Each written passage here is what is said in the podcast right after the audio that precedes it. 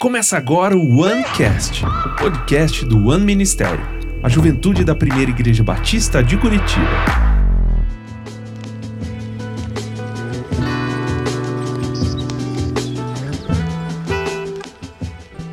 Começando então o nosso OneCast, vocês já estão vendo aqui o meu convidado de hoje, Adoniran Melo. Primeiro, meu amigo, Adoniran Melo. Adoniran Melo. Companheiro de viagem. Companheiro de viagem. Missão na Amazônia. Missões da Amazônia. Olha, já tem quantos, quantos anos essa missão eu da acho que Amazônia? sou, uh, uns nove anos já, né? Uns nove, foi? 2012, 13, ó. 10, 9, 10 anos já. É. Você tá ficando velho, Plínio. Olha Você tá ficando velho. Só eu, né? Eu não, não, eu não. É, Não, você, não. você, você. Muito bem. Adoniran, se apresente um pouquinho. Quem é você? Essas pessoas que não te conhecem. Muito bem. Pessoal que não me conhece, puxa vida, hein? Brincadeira. Não tem problema. Nem a minha mãe me reconhece nos dias atuais. Né? Que antigamente, quando a gente convivia no mesmo ambiente. Plínio, eu saí de É. casa com 14 anos, cara. Olha isso. Com 14 anos pra estudar, então hoje nem a minha mãe me reconhece Você direito. saiu de casa e não voltou mais. Não voltei mais. É.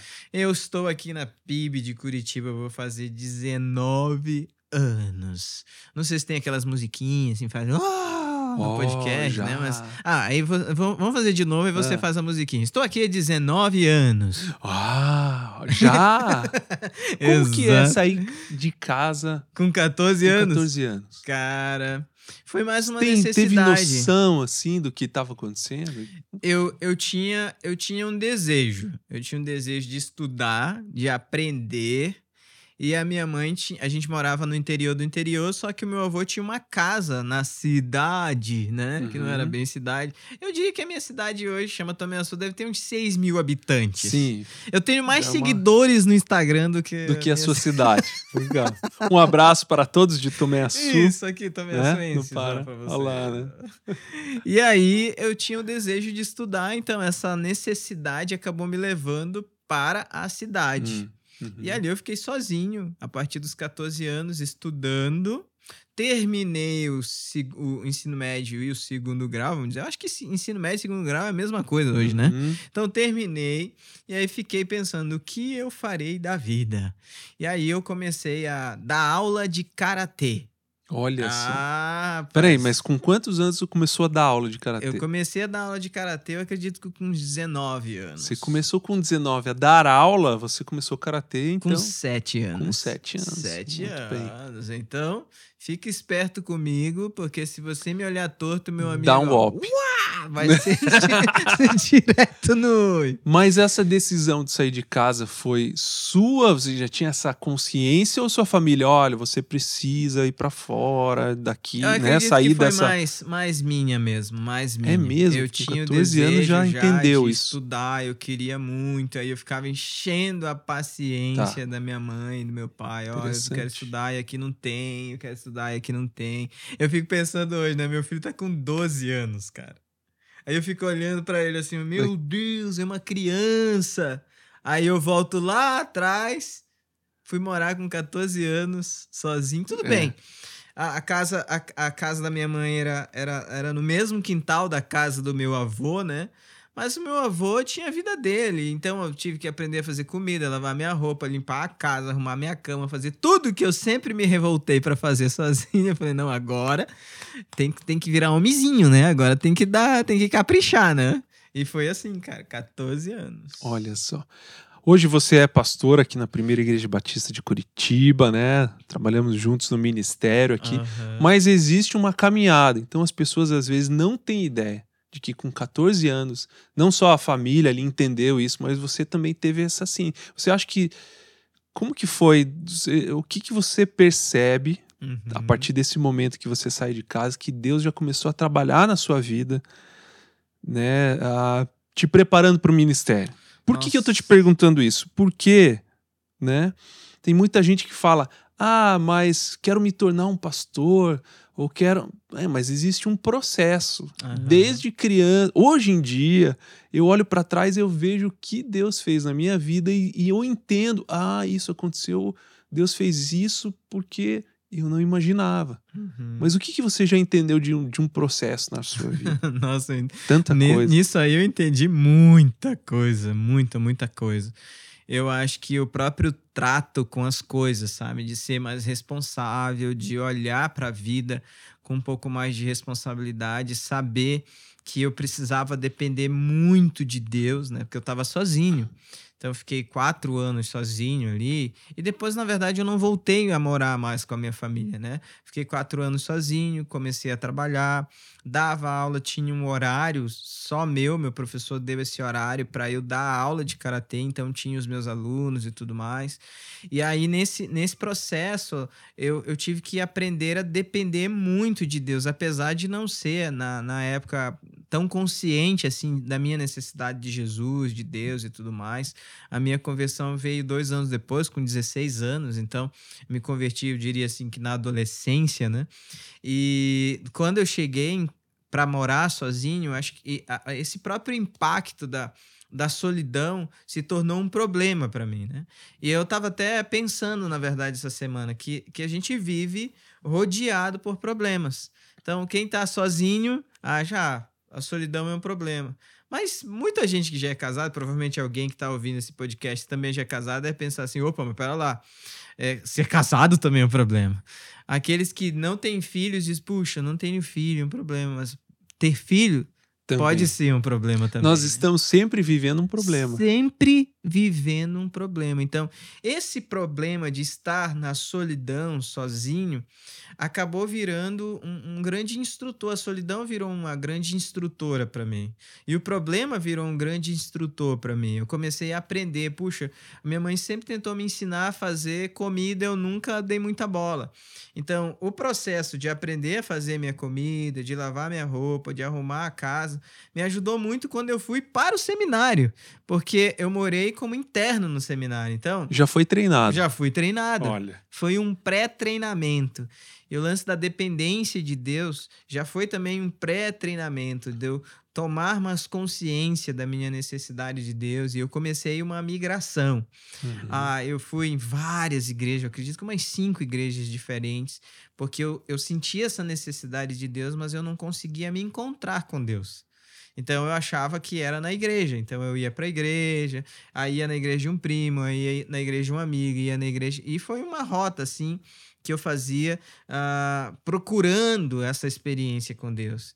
E foi num retiro que eu tive um encontro verdadeiro com Jesus. Então, ah, nesse- então essa sua procura, na verdade, por Deus, não, não tinha sido depois da sua conversão a Jesus. Você era alguém procurando a, Ah, algo, Exatamente. Eu tava procurando. a existência, tava Deus, estava procurando a verdade. Eu diria que, que Tá. até uma a minha própria consciência meio que clamava Sim. por Deus, né? Tem um texto de, Sim.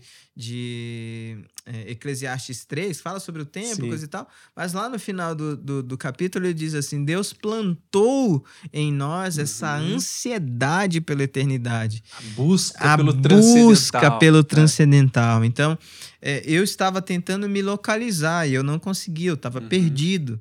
Ah, eu estava perdido em muitos sentidos, né? Então, a- essa busca pelo esse transcendental é, veio num convite que um amigo meu me fez para ir num retiro. E bem na época eu não queria ir no retiro, porque, puxa vida, era carnaval e coisa e tal, né? Eu queria ficar na cidade, estar com outros amigos que eu tinha.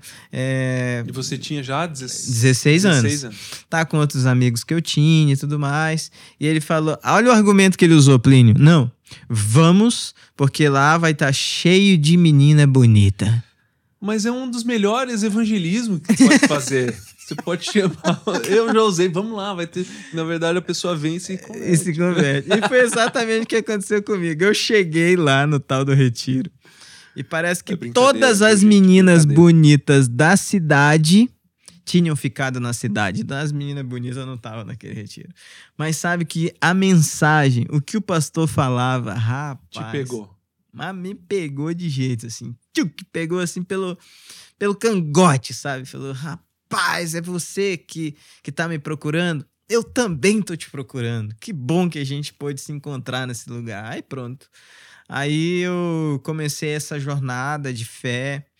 é, o pastor percebeu alguma coisa em mim, assim, começou a me levar para fazer discipulado junto com ele, visita junto com ele. Ele na, me, me, treinou, uhum. ele me, me, me deu os recursos para me tornar um pastor de verdade.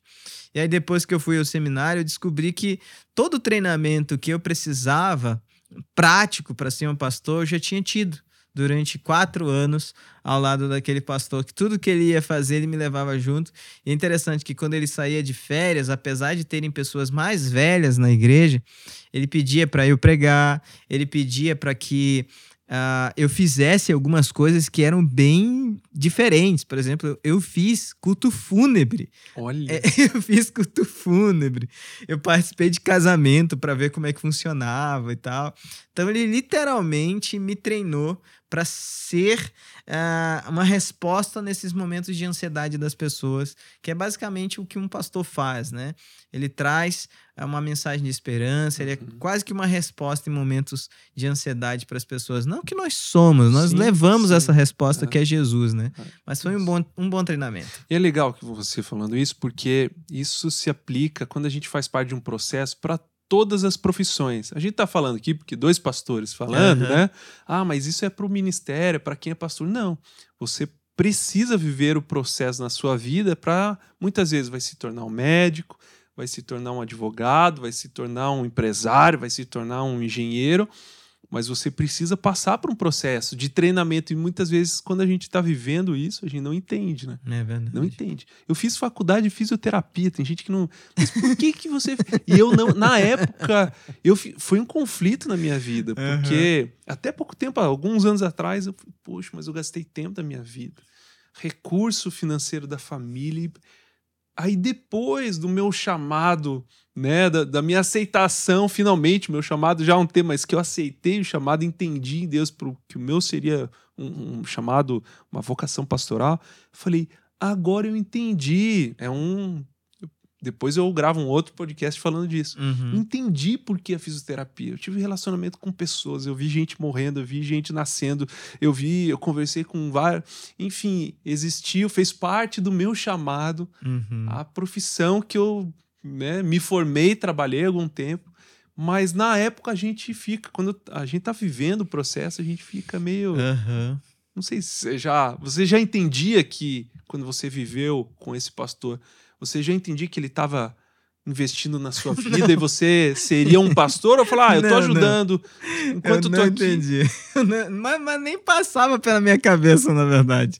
Eu tava ali com ele e ele me levando para fazer essas aventuras, né? A gente entrou em presídio, foi em hospital, Sim. fez um monte de programa assim eh, de grego, né? Programas bons, hoje Sim. eu entendo que foram muito Sim. bons para minha formação. Mas na época eu era tipo um jovem e eu ficava pensando, gente, uh, tem tanto jovem, por que, que ele tá me chamando? Então ele, ele, ele tinha algo, ele conseguia ver algo que eu não via, tanto que ele nunca chegou para mim e falou: oh, acho que você precisa ir pro seminário, acho que você precisa fazer isso, aquilo. Ele me emprestava livros, porque às vezes eu ia tomar café com ele na casa dele e eu via aquela biblioteca, eu falava, ah, pastor, posso pegar esse? Ele, não, pode pegar esse, mas pega esse aqui também, pega esse, pega esse, pega esse. E ele me estimulava, então, a fazer leituras com, com um fundo teológico, com uma abordagem evangelística, missionária e tudo mais. E ele me ensinava a fazer sermão, né? Então a gente sentava, ele, olha, lê esse livro, depois a gente vai sentar e fazer um sermão junto. Então, todo o ensino prático, que por incrível que pareça, a gente não tem no seminário, uhum. eu tive antes. E curioso que a gente faz quatro anos de teologia, eu fiz quatro anos junto com ele de caminhada. Então foi muito especial, muito especial mesmo. Mas eu não tinha noção de que existia um chamado. E mesmo a área específica que eu trabalho hoje, pra você ver, né? Mas é isso que eu ia perguntar. É, como, como que chegou como lá? Como rolou isso, é. né? E é interessante ver você falar sobre essa questão da, da fisioterapia, porque eu, eu nasci, boa parte da minha infância, eu fiquei com a minha avó. E a minha avó era cega.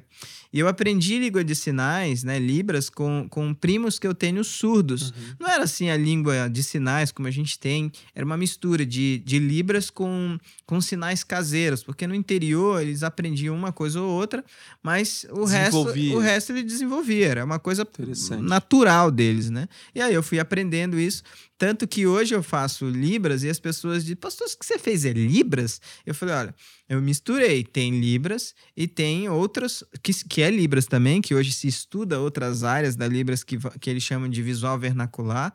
Então aí eu vou encenando cenas e essas cenas vão ficando mais ricas. Então todo esse processo de desenvolvimento dessa área foi na minha infância.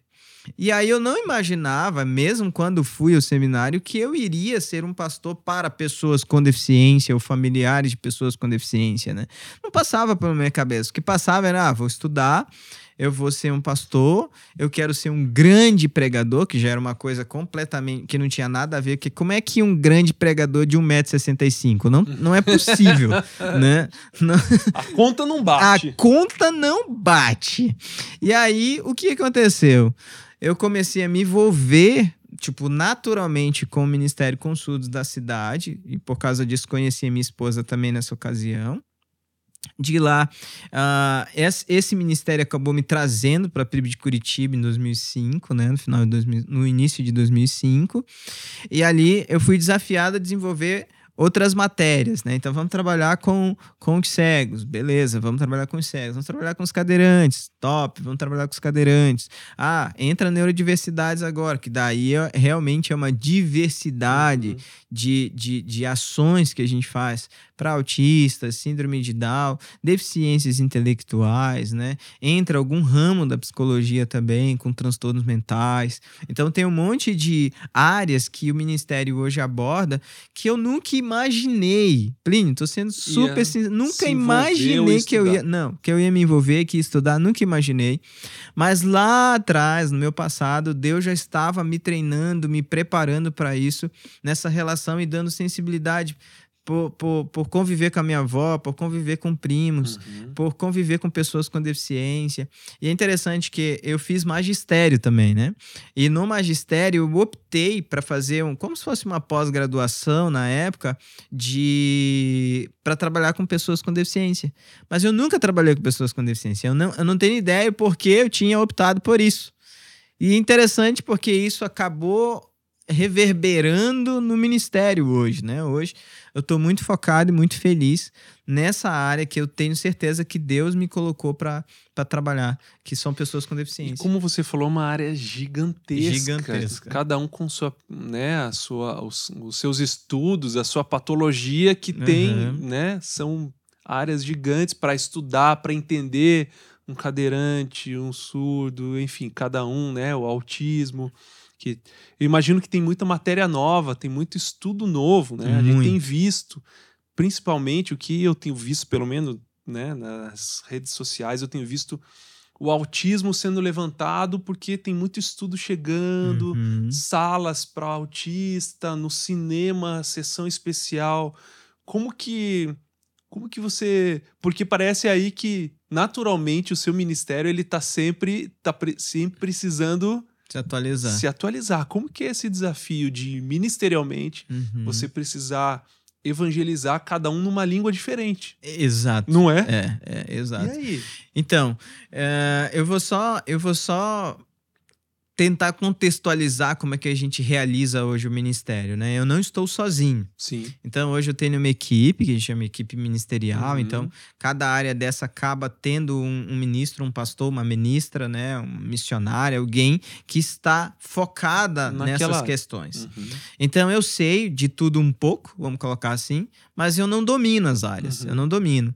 É, tanto que eu tenho, por exemplo, doutores em língua de sinais. Eu não sou doutor em língua de sinais, eu faço língua de sinais. Né? Eu tenho uma moça que está fazendo doutorado agora para localizar a- as pessoas com altas habilidades em algum momento na questão de saúde no Brasil.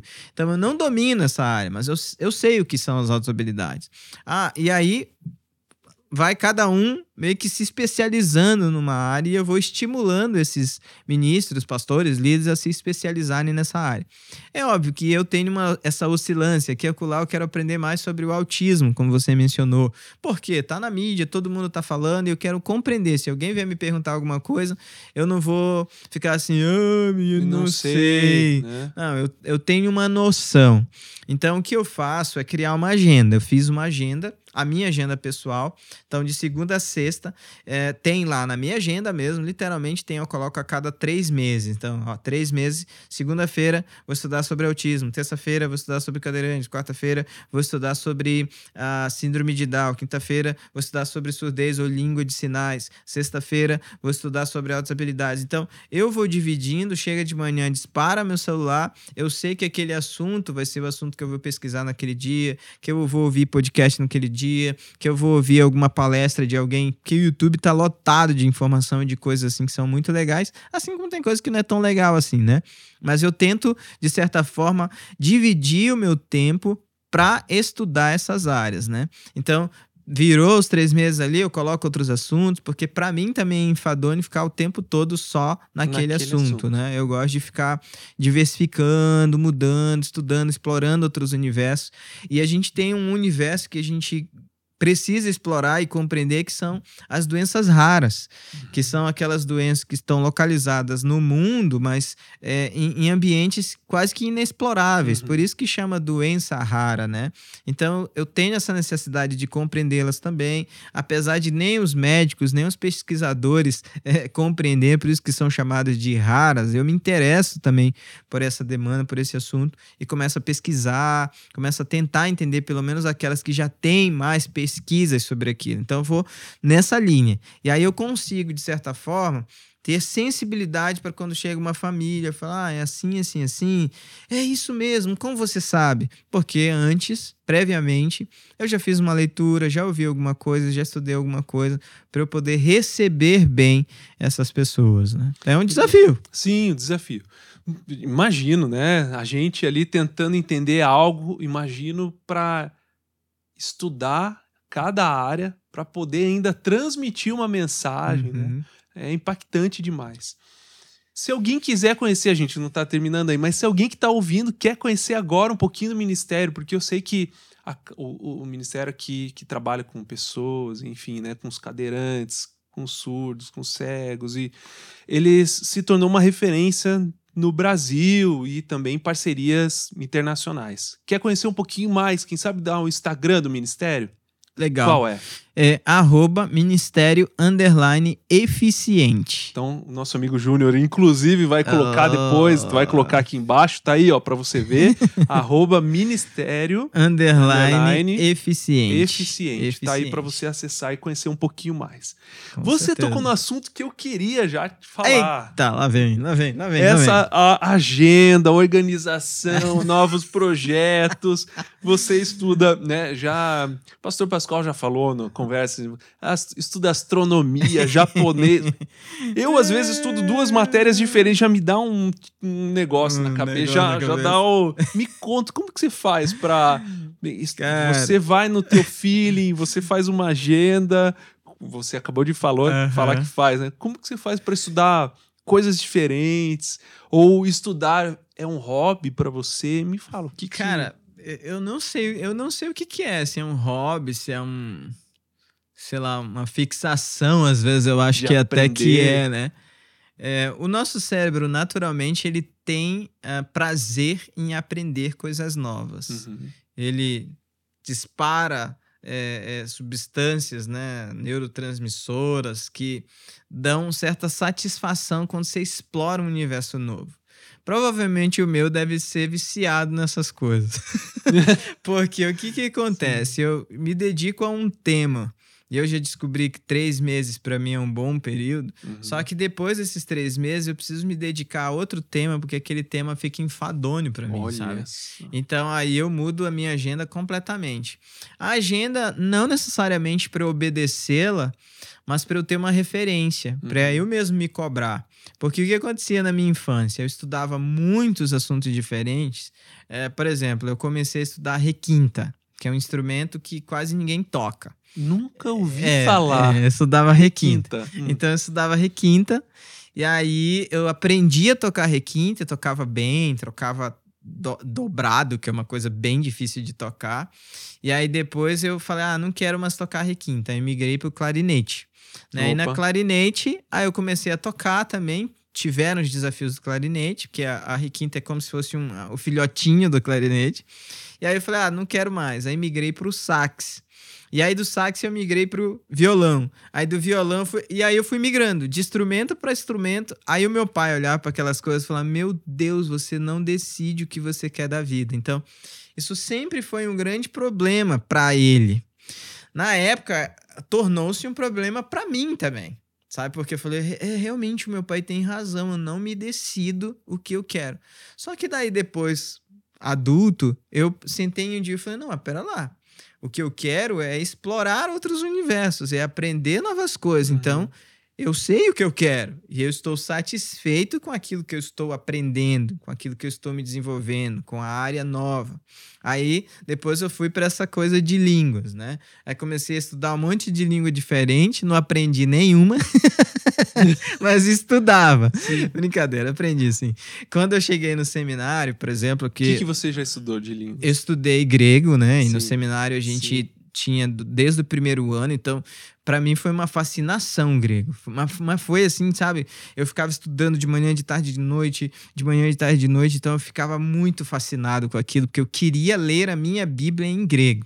Hoje, por exemplo, que eu vou fazer um estudo, eu leio primeiro a minha Bíblia em grego, vejo os comentários que tem ali embaixo que não são que Sim. não tá em grego, geralmente tá em inglês, né? que a Sim, gente não sim. tem quase comentário em Bíblia grego em português, aí leio essa, esse comentário em inglês e aí eu vou desenvolver a ideia para eu tentar não me, não me contaminar no primeiro momento com, com comentários, Uhum. esses que a gente compra. E é interessante que eu tinha resistência com comentário. Eu não gostava de comentário bíblico porque eu achava que ele influenciava muito a nossa mente. Uhum. Porque eu não tinha desenvolvido um processo Uhum. de antes ler, fa- ter a minha ideia e depois Uhum. consultar os comentários.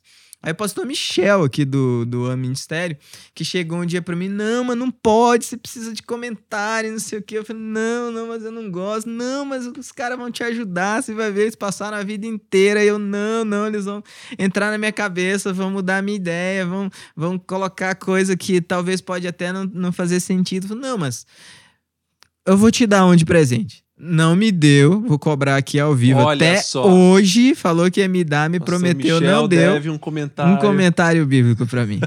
Mas eu comprei um comentário. Ah, E aí eu comecei a fazer esse passo. Não, eu vou fazer o meu processo, vou ler, vou estudar, vou escrever e depois eu vou ver se o comentarista pensa basicamente Parecido. parecido, comigo. Então eu faço essa leitura, desenvolvo a ideia, vou pro comentarista.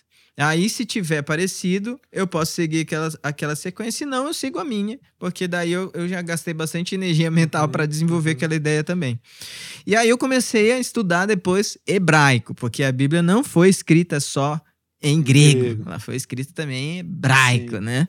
E aí nós tivemos matérias em hebraico, então eu achei mais simples hebraico, porque como eu já tinha estudado japonês na minha infância, que eu nasci numa colônia japonesa, cara. Ah, é verdade. Eu nasci numa colônia japonesa, então, como eu já tinha estudado japonês Pará. no Pará. Olha, você, cultura brasileira. Cultura você brasileira. que não sabe, existem colônias japonesas no Pará, onde as pessoas, além de paraenses, também têm influenciados pela cultura japonesa. Exatamente. Esse é o nosso Brasil. E a minha cidade Que é coisa muito bonita. maluca, porque é uma placa em português, a linha escrita em português e embaixo a Em linha japonês, em japonês. é É, muito que doido, é legal. muito doido. Então, nós éramos estimulados a fazer Uhum. estudo daquela língua, estudávamos, nos relacionávamos com o japonês o tempo todo, porque ah, meu avô trabalhava para o japonês, os japoneses estudavam comigo na mesma escola, ah, a gente tinha quase que a mesma conversa, porque ambos Uhum. gostavam de estudar bastante, né?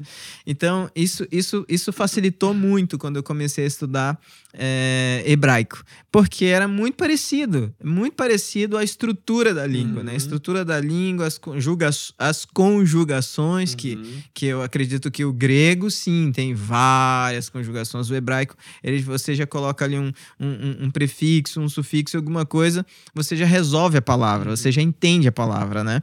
E ainda tem um acréscimo das vogais. Então, coloca a vogal e você já sabe como expressar, como falar aquela palavra. Então, foi muito legal. Eu fui desenvolvendo isso naturalmente, assim, eu nu- nunca forcei nada, não... tanto que eu tenho o meu tempo para fazer estudo de língua, assim, ah, eu é, é, ultimamente eu tava. Eu odiava inglês, mas aí eu fui obrigado a estudar Uhum. inglês por causa da, da- dos- das, das parcerias Uhum. internacionais que você mencionou ainda há pouco, né? Hoje a gente tem parceria com, com escola nos Estados Unidos, Uhum. com a Johnny Friends, que é a nossa maior parceira dos Estados Unidos, e outras, é, e outras organizações que estão se, a- se achegando a nós para desenvolver isso na Espanha também. Uhum. Então tem muita coisa é, acontecendo e, e- e eu fiquei muito frustrado a primeira vez que eu fui nos Estados Unidos, porque eu não falava inglês, então eu queria fazer perguntas para as pessoas, perguntar. conversar eu não podia. E eu voltei de lá e falei, não, não vou deixar essa raiva. que- e olha que coisa, que coisa bizarra, assim. Eu- meu professor de inglês no ensino fundamental meio que me traumatizou. Então eu não gostava do professor, e por não gostar do professor, eu não gostava da língua. E aí eu me bloqueei, falei, não, não gosto dessa língua. Não, não é dessa, da língua. Eu não gosto do professor que, que, que não sabia dar aula. Mas não quero estudar essa matéria Não- porque é, porque não... vai me lembrar esse professor. Sim, eu sei. E aí o que que eu fiz? Eu tive que quebrar essa ideia de não gostar daquele professor que falava coisas que não devia, que tratava a gente mal, Uhum. que não era um, um professor tão ético e tão bom assim. E falei, não, não tem nada a ver com o professor, é uma língua. Aí eu comecei a me dedicar ao inglês. Uhum. né? E aí eu comecei a aprender, aí voltei da próxima vez, já falava uma coisinha, da outra vez que eu voltei, daí já conseguia conversar, já consegui fazer devocional e fazer outras coisas em inglês, assim. Meu, meu, não, eu não diria sonho, sabe? Mas um- eu tenho um desejo de um dia poder pregar em inglês. Eu sei que você já fez isso, deve ser um negócio que dá uma. dá uma. Perdi dá, uma alguns dá, um quilos. dá um negócio diferente Perdi da algum- barriga. né? Perdi alguns quilos, suando, transpirando. Não, eu tava cansado. Aham. Foi de umas 10 e pouco da manhã até umas 15 para Era um treinamento para líderes de uma igreja nos Estados Unidos. E você domina o assunto. O assunto não era o problema, né? Porque é o assunto que a gente vive há muitos anos. Mas falar aqui, dar aquele treinamento que eu dou quase mensalmente aqui em outras igrejas em inglês, aquilo cansou meu cérebro. Aham. Cansou, então é difícil. É difícil, né? é Demais, difícil. Demais. Mas eu quero sentir essa, essa adrenalinazinha de ser desafiado, assim, pra fazer. Ainda não é o momento, calma. que O pessoal tá assistindo. Eu falo, opa, vou te convidar pra vir na minha para- célula. é, coisa... Não, não, não. Ainda não, mas eu estou. Eu, eu- eu acredito que eu estou indo bem. Sem. sem Afinal, É. temos culto em inglês Todo domingo às 11 todo da manhã, domingo. né? Quando estiver redondo, o pastor Israel vai ficar feliz de É te verdade. convidar. E tem uma coisa que eu acho que é meio, meio esquisita, é que eu não gosto de sala de aula, de estudo, por exemplo, nenhuma a- a- a- o hebraico e o grego, claro, eu era Sim. obrigado a estar na sala de No aula seminário. porque era seminário. Mas inglês eu estudo sozinho, japonês eu estudei sozinho, já estudei francês também sozinho, já É o estudei alemão sozinho. É. Eu diria que é Olha. isso. Autodidata. Eu gosto de estar estudando as coisas sozinho. Ou seja, você é um cara focado, uma pessoa focada, porque você senta, abre um livro, coloca o celular do lado e estuda. Isso tudo. E eu, a- o problema da maioria das pessoas, e me incluo nisso, é você largar, não só. O celular eu não tenho problema de deixar de lado, Aham. não tenho mesmo. Eu coloco, desligo o internet, mas o problema é de focar. Aham. E passa um passarinho, olha a cor verde. Deixa eu pesquisar no Google que Não, espécie não, não. é. Eu, eu sou assim, eu, eu Não, fico. não. E daí eu demoro muitas vezes pra. Aí, só que quando eu entro, eu consigo e vai até rápido, mas E eu flui. demoro pra focar. Não, não, eu sou. Se eu me proponho a me focar numa coisa, eu sou bem, eu sou Olha bem só. focado, eu sou bem focado. Mas assim, eu tenho, eu tenho tempo limite, eu diria, para esse foco, né? Ah, eu quero ler esse livro numa semana, beleza?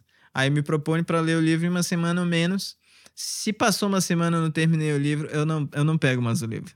Eu Lá, deixa. largo. Não, não quero saber porque ele não despertou o interesse que eu Você criei expectativa Vai pra- ser forçado é, aqui, É, vai ser continuar. forçado. Aí eu não. Você falou de estudo, organização de tempo, a gente sempre conversa sobre isso, você me dá boas ideias, mas você também falou de livro e pregação. E Aham. aí o que aconteceu é que você como um bom autodidata, foi estudando sobre sermão, fazer sermão e Aham. até lançou um livro com o nosso pastor Pascoal. Me conte aí como foi.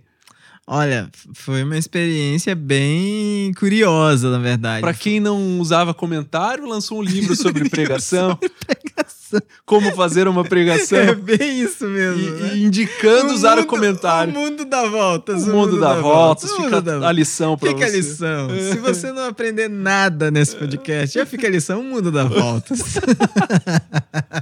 Como que foi isso? Eu fui desafiado a dar aula no, no CFM. Sim, de, fui aluno. De, de pregação. Sim.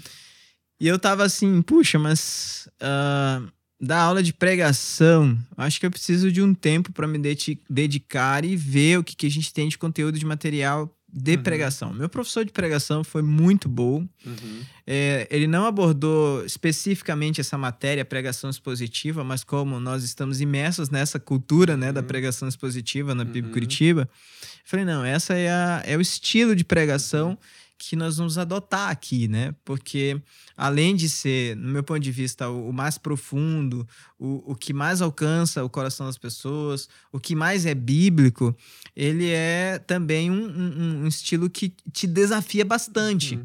a estudar para produzir um Uhum. texto, para na sequência entregar esse texto, ou esse sermão para as pessoas. E aí eu comecei a pesquisar um monte de coisa, comecei a ler um monte de coisa. Aí eu liguei para a secretária do pastor Pascoal e falei: Olha, tem algum material? Eu sei que o pastor era professor de, de pregação ali no seminário. Eu falei: Ah, Uhum. tem sim. Quer que eu te mande? Quero. E aí ela me mandou esse material e eu comecei a comentar o material dele. Olha a ousadia do cara. Corrigir o material. Não, cara. não, também não me ponha em maus lençóis. Não é nesse nível. Eu entendi. Mas eu entendi. comecei a comentar, então ele colocava um texto, aí eu fazia uma referência a de um livro que eu tinha lido, aí eu fazia algum comentário sobre alguma coisa, algum curso, alguma coisa que eu tinha ouvido sobre essa questão da própria postura Sim, no, no- no falar, na modelação da voz, eh, na- nas posições que precisa, que você precisa se, Uhum. colocali- se localizar na hora da pregação e tal, em como você informa, atrai as pessoas, eh, vai certeiro assim no coração, Uhum. porque a pregação, tanto a pregação quanto a contação de história, uma oratória, ela, ela, ela gira em torno das emoções, né? Uhum. Então você precisa aprender a se conectar com as emoções. Então a pregação expositiva precisa fazer essa ponte entre o texto bíblico e as emoções das pessoas. Você precisa aprender a fazer isso. Então ele, ele, ele tinha o texto da pregação, esmiuçava o texto da pregação e eu fui colocando algumas ideias de Uhum. como fazer essas conexões. Não que ele não faça bem, nossa, o pastor Pascoal é sumidade da pregação expositiva, né? Mas provavelmente pela exigência da matéria na faculdade teológica e tal, ele não colocou esses detalhes. Aí eu fui colocando isso. E aí eu falei, puxa, a gente vai falar de sermão expositivo, mas podia também mencionar alguns outros sermões para a pessoa, ah, ler o livro e falar, ah, eu não Acho que- Comparar é, eu, não entender. tenho, eu não tenho tanto tempo para escrever um Uhum. sermão expositivo, mas eu vou ter tempo para escrever um sermão temático, ou outro sermão Uhum. biográfico, ou quem sabe um indutivo. E aí eu fui colocando esses outros exemplos de sermões Uhum. Para o pessoal ter essa noção. Aí no final eu pensei, tá, mas ah, como é que a gente vai convencer e fortalecer a ideia do sermão expositivo? O pastor Pascoal é muito conhecido na nossa igreja, na cidade, mas em outras cidades ainda tem pessoas que não o conhecem. Mas tem gente que conhece o Spurgeon, tem gente Uhum. que conhece o Billy Graham, tem gente que conhece o Hernandes Dias Lopes. Então, no final do livro, eu coloquei uma, uma referências de grandes pregadores e esses pregadores, o estilo de sermão que eles adotaram e como eles faziam essa, essa aplicação do sermão. E aí, como eu era um coautor, eu pude mencionar também o estilo de sermão do pastor Pascoal, né? Uhum. Que ele é expositivo, mas ele Uhum. Segue uma métrica diferente desses outros pregadores que a gente abordou no, no, no livro. Aí você compilou o material para ministrar no, no, no nosso centro de formação ministerial aqui e acabou sendo diagramado para um livro. Mas Diagramar olha aqui, livro. uma coisa legal que para quem eu acho que a maioria que está ouvindo a gente não é um pregador, que se espalha, né? Poucos pregadores ouvem. Aham. Mas esse material aí pode ser usado para você, às vezes, desenvolver um estudo para sua célula. Exatamente. devocional pra estudar a Exatamente. Bíblia. Exatamente. Né? Não é um material, esse é um livro para pastores, Não. pregadores, não. Ele não é um para estudo de Bíblia. Exatamente. Para conhecer. Então a ideia foi trazer esse material bem prático, porque lembra do pastor que eu te falei que me, me preparou para ser um pastor? Sim. Ele me deu uma apostila na época que era o nome da apostila lembro até hoje era José da Silva, um pregador leigo. Essa apostila nem era livro, depois eu descobri que não era livro, era uma apostila mesmo e tal, que rolava aí no, no, no mundo evangélico nos anos 80. E, e, esse, esse, esse José da Silva, um pregador leigo, me ensinou, de certa forma, a olhar para o texto bíblico, analisar o texto bíblico, a fazer um sermão. E aí, depois, quando eu cheguei para esse desafio de, de escrever um material, eu falei: não, eu quero que seja um material que seja extremamente prático que um líder de célula vai pegar um professor de escola Isso. bíblica, um leigo vai chegar, vai pegar, não, deixa eu ler esse sermão para me ajudar até a falar em público, por exemplo. Sim. Porque tem, também tem Sim. dicas de como você pode se falar em público, né? Que eu diria que esse é um dos maiores medos da humanidade. Então, como vencê-los, né? Uhum. Só uma dica aqui, pessoal, às vezes você tá com medo de Olá. falar em público, né? Você, eu geralmente uso a minha Bíblia, mas a, aqui na igreja a gente fica bastante nervoso, né? Sim. Quando vai falar e tal. Então, eu vou com a Bíblia. Então, eu me concentro na minha Bíblia, aperto bem forte a Bíblia e eu tô falando e tudo todo aquele nervosismo, eu tô aqui, ó, tô amassando a minha Bíblia, descarregando, descarregando o nervosismo em algo, em algo. Então eu levo a Bíblia, a Bíblia, mas ah, você pode levar uma caneta, você pode fazer alguma coisa, mas não colocar a mão no bolso. Você coloca a mão no bolso, todo mundo já sabe que você está inseguro, Sim. que você não sabe o que você tá, vai falar, que você não está preparado para falar. E aí já cria uma resistência. Então, uhum. vencendo essas barreiras, essas pequenas barreiras que são sutis, você acaba vencendo o medo de falar em público e demonstrando segurança para as pessoas. Olha, tem isso no livro. Tem isso no livro. E muitas outras como, dicas. Como é o nome do livro? A Arte de Pregar um Sermão Expositivo. A Arte de Pregar um Sermão Expositivo tá aí também embaixo aqui, ah, né? É. Nosso amigo Júnior está colocando também. Dá um Google aí que deve ter para vender nas nos sites aí. Tem, tem na Amazon, tem, tem tudo quanto é lugar. Olha só que maravilha. Então você procura, você que é, não só líder de célula, quer estudar a Bíblia, conhecer um pouco mais as dicas de como usar um comentário. Esse é o livro. Esse é o livro. Meu amigo, obrigado pelo papo.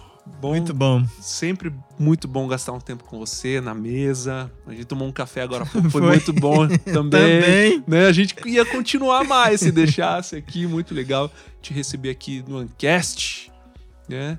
E muito legal ser teu amigo também. Obrigado. Compartilhar a vida contigo aí. É verdade. Valeu, galera. Obrigado. Até a próxima. E valeu. Tamo Tchau. junto.